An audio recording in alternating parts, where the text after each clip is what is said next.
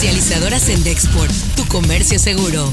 Presenta Notigape, el podcast La Mañanera. Sino que se queden los meros meros, los de arriba, los que encabezan este movimiento. Y lo digo con todo respeto. Y que se sientan seguros, porque nosotros vamos a estarlos cuidando. Van a tener todo lo que necesiten para que se garanticen sus libertades. Los intelectuales orgánicos pues quieren que yo no hable. Imagínense si nos querían quitar cuando luchábamos por la transformación. Hasta el derecho a la esperanza y no pudieron, mucho menos ahora me van a quitar el derecho a la palabra.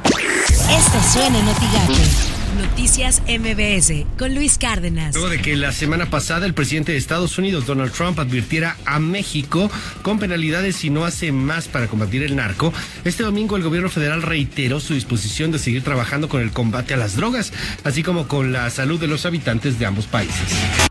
Por las mañanas, con Ciro Gómez Leiva. Y pues una buena cantidad, una buena cantidad, se habla hasta de 400 casas de campaña que están distribuidas sobre Avenida Juárez, entre Eje Central y eh, Paseo de la Reforma o entre Reforma. Son integrantes de este grupo que se ha llamado Frente, Frente Nacional Anti-AMLO, que intentaron manifestarse el sábado.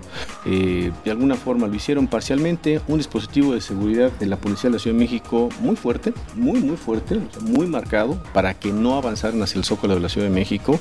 Aún hoy pero bueno, pues dice el presidente que está garantizado su derecho a la manifestación. Pues no, no se vio el sábado. Eso no se vio el sábado, ¿no? Dice Claudio. No los dejaron pasar. Así las cosas en W Radio. Llegan a Asia tranzas de Cebadúa. La red de desvíos millonarios que desde Cedesol y Sedato operaba Emilio Cebadúa se extendió a ocho países con, con depósitos por al menos 66,1 millones de pesos entre 2014 y 2015.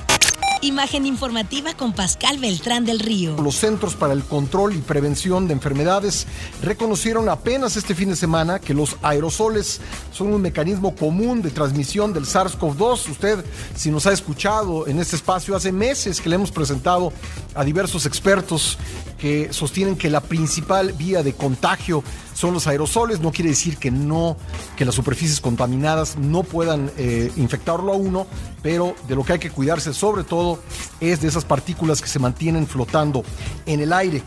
Editorial Notigape, con Martín Cifuentes. Cuando en sus épocas de opositor a Andrés Manuel López Obrador se le ocurrió bloquear avenidas y hacer plantones, la figura era él, la víctima era él, y quien capitalizó políticamente eso fue él. Sin embargo, los enemigos del presidente hoy intentan debilitarlo, sí, igual con carpas a media avenida, y él le responde que adelante con su protesta porque sabe que no le hará nada, que la oposición está desarticulada, sin fuerza, no han sido capaces de capitalizar errores, por ejemplo, el manejo de la pandemia, el sorteo del avión, oportunidades que se les han presentado. Y lo peor de todo es que si políticamente no ha logrado nada, socialmente tampoco, pues han sido incapaces de lograr un apoyo masivo nacional. Estas son las portadas del día de hoy. El Bravo de Matamoros verifican quién es quién entre los migrantes. El Sol de Tampico, miles de empleos perdidos en la zona. Expreso, piden 7.492 tamaulipecos una prórroga a Infonavit. Milenio, segundo voluntario de la vacuna de Oxford, presenta problema neurológico. El Universal, ejército va por sistema antidrones de cárteles. Excelsior, año electoral, en se pelea de Morena.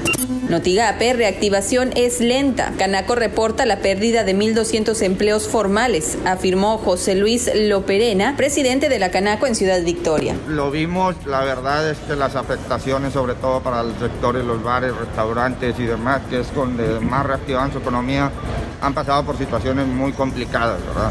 La reactivación económica de muchos de los comercios, sí hubo una ligera reactivación económica porque muchas en sus casas tuvieron sus convivios y, eso genera una pequeña reactivación económica. Lo que tienes que saber de Twitter. Arroba latinus-bajo. En el mundo hay más de 30.9 millones de casos. En México se registran 73.493 muertes y 697.663 contagios acumulados de COVID-19. La tasa de letalidad es de 10.5%. Arroba Tamaulipas Salud. Cierra SST jornada con 102 nuevos casos de COVID-19. Insiste en quedarse en casa. Arroba HL Gatel. Hoy empieza la semana epidemiológica 39 y llevamos siete semanas sostenidas de descenso. Recordemos, la epidemia no se ha terminado, pero muestra un cambio a la baja. Debemos seguir con las medidas de precaución. Arroba la razón guion bajo es.